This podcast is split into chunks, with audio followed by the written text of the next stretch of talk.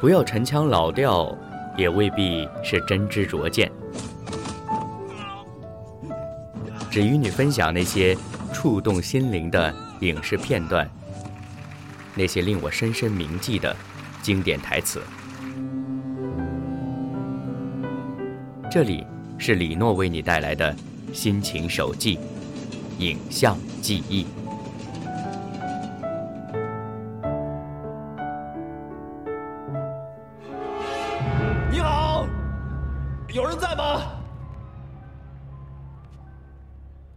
这地方是干嘛用的？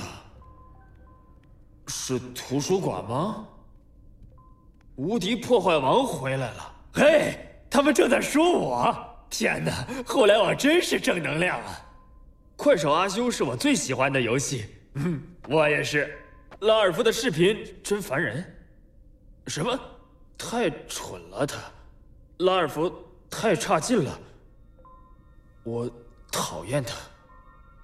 他长得又胖又丑，他是个没用的废物，在一堆砖头上面傻站着。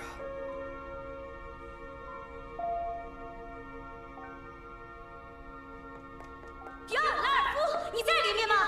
嘿，你快来看看。上网的第一条原则，就是永远别去看评论。我应该先提醒你。拉尔夫，在这里能看见有些人心里最坏的部分，可你千万不能太在意，这些和你没关系。拉尔夫是他们自己的事。这个片段简单来说就是有关于网络暴力的。网络暴力这个词，我们现今也常常听到，可能都已经感觉不再新鲜了。不过，网络暴力所带来的伤害依然是巨大的。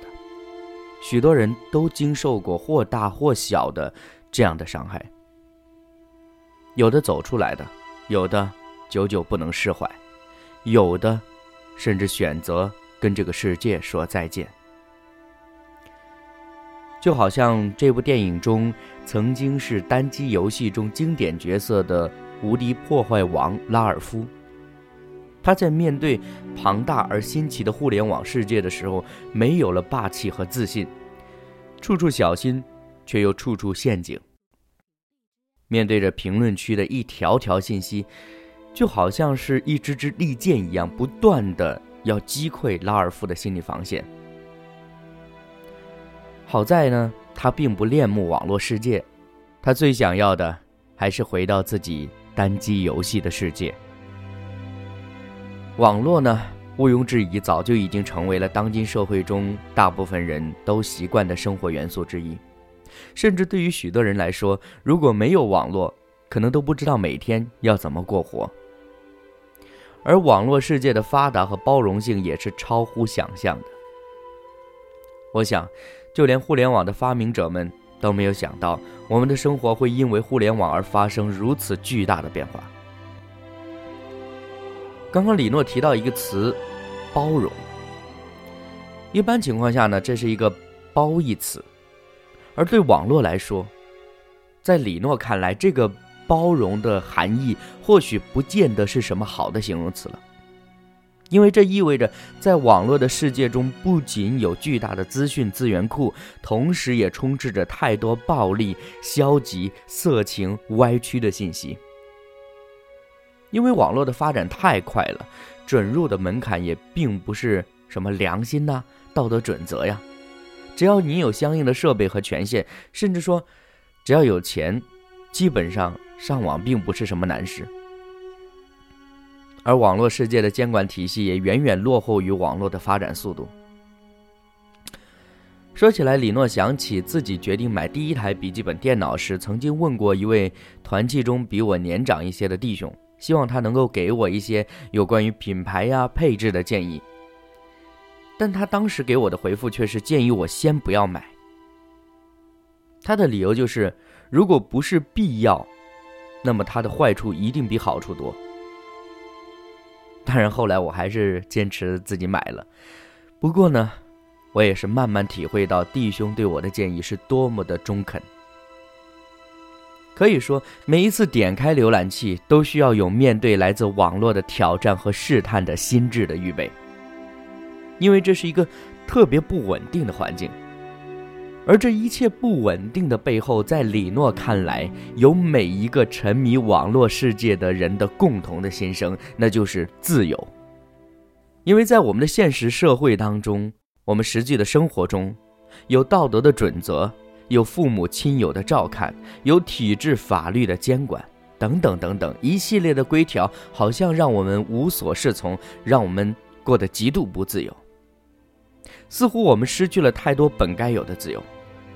而网络的世界里却没有那么多的约束，只要随意给自己取个名字，披上一个跟自己无关的马甲，就可以尽情的将自己想要发泄的情绪痛快的发泄出来，完全不需要理会这些垃圾、这些情绪垃圾又会污染谁的情绪，甚至说会给别人带来伤害。电影片段中，拉尔夫在读着一条条打击自己的评论时，暂解的忠告是。永远不要看评论，但大部分的时候，好奇害死猫。越是不能做的事、不该做的事，人就越想要去做，对吗？因为我们进入了一个叫做自由的陷阱。这个世界告诉我们的自由就是想做什么就做什么，好像火车厌烦了在轨道上来回穿梭，而当它脱离轨道后，又面对。灾难性的毁灭，而它的价值也就失去了。其实，如果我们细想，我们就知道，一旦我们开始随心所欲，那个后果就不堪设想了。因为我们的生命本来就是被造的，我们受到生命法则的约束：渴了喝水，饿了进食，困了睡觉。这是天然的法则，我们的生命无法超越。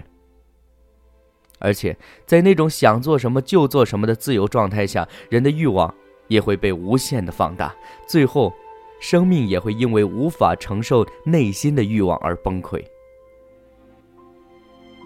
记得很多年前，李诺听到一个关于自由的说法，我到现在还是特别的认同，与你共勉。自由不是想做什么就做什么，真正的自由是不想做什么。就不做什么。